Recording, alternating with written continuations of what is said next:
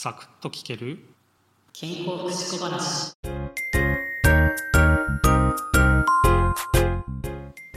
支援をしてる時の言葉遣い敬語がいいのかそれともある程度フランクでもいいのか、まあ、よく議論の対象とかねなること多いかなと思ってます。僕はですね、えー相手に不快感がなくて一定の心理的な距離が取れるなら、まあ、ある程度ね自由にできるんじゃないかなっていうふうにも思ってるんですよ。ただね相手に不快感があるかどうかってね相手が感じることなのでこれをどういうふうに判断するか確認していくかっていうこととですねえー相手という中に、家族も含まれるっていうことをね忘れてはいけないんだろうなっていうふうにも思っています一方でね、家族の方にもね一定の理解っていうのは持っていただければいいなっていうふうにも思っている面気持ちもね、えーあるんですよただとさっきねある程度自由とは言ったんですけどそれでもやっぱり基本は敬語だなっていうふうに思ってます。えーこれなんでかっていうとですね、まあ、心理学とか、えー脳科学の分野でプライミングっていう効果が、えーあるっていうふうにね言われてるんですけどこの効果もね、えー一つの理由になってるんですよ。でこのプライミングっていうのは、えー先に入ってきた刺激によって次に入ってくる刺激の処理が促進されたり抑制されたりする、まあ、効果のことなんですけど例挙げてみますね。えーこれと最近読んだね「バグる脳」という本に書かれてた、えー例になります。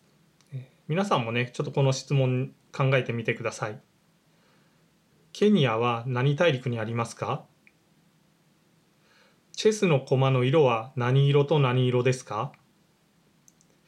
それでは頭に浮かんだ動物の名前を言ってみてください。と動物頭に浮かんだでしょうか？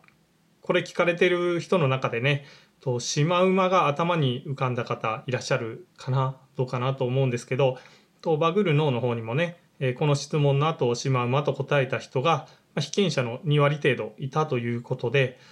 こういうふうにね、え最初の質問で、まあ、ケニアのある大陸ですよねつまりアフリカが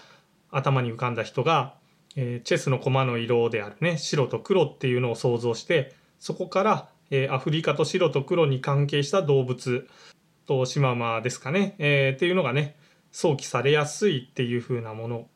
がね、えーこれをプライミングというんですっていう風にね書かれていました。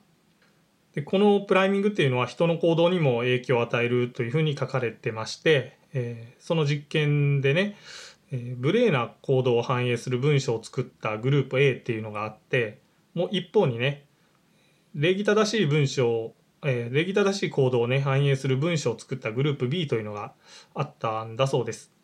で、えーこの文章をねそれぞれのグループが作った後で、えー実験者に話しかけてもらうという行動をとってもらったんですね。この話しかけに被験者の方が来た時に実験者の人は他の人とね話をしていたんですけどグループ A の人は10分以内に話を遮って、えー実験者に話しかけてしまった話しかけた人がね6割いたんのに対してですね、えグループ B ではですね10分以内に話を遮った人はね2割だったんだそうです。まつまりね無礼な刺激が先行した人はそうでない人よりも無礼な行動を取りやすいというふうなね実験結果になったっていうことが書かれているんですよ。まあ、ただね10分待てるかというとね、うん、ちょっと、まあ、微妙なのかもしれないんですけど、まあ、6割に対して2割っていうね、まあ、ちょっと明らかな差が、あったということなのかなっていうふうにね思っています。えーまあ、このことからね例えばねフランクな言葉を使っているとそれを使っている人のね次の行動っていうのはややね丁寧さを変えてしまうんじゃないかなっていうことがね、えー考えられるんですよ。でそれにですね、えーまあ、フランクな言葉を聞いてその聞いた対象者の方がね不快感を感じたとしたら、まあ、不快感を感じた時点でね、えー、とちょっとまあ非協力的になられるかもしれないしまあ、その人のね、えー次の行動っていうものもまあやっぱりねその非協力っていうものをね、えー促進させるようになってしまうのかもしれないなっていうふうに、えー考えるんですよ。まあちょっとね、えー偏った、まあ、考え方になってしまってるのかなっていう気もしないではないんですけどね、まあ、今回の話がねこれもね、えー一つの考える、えー材料だなっていうふうに思っていただけると嬉しいですよね。今回もお聞きいただきありがとうございました。次回もお耳にかかりましょう。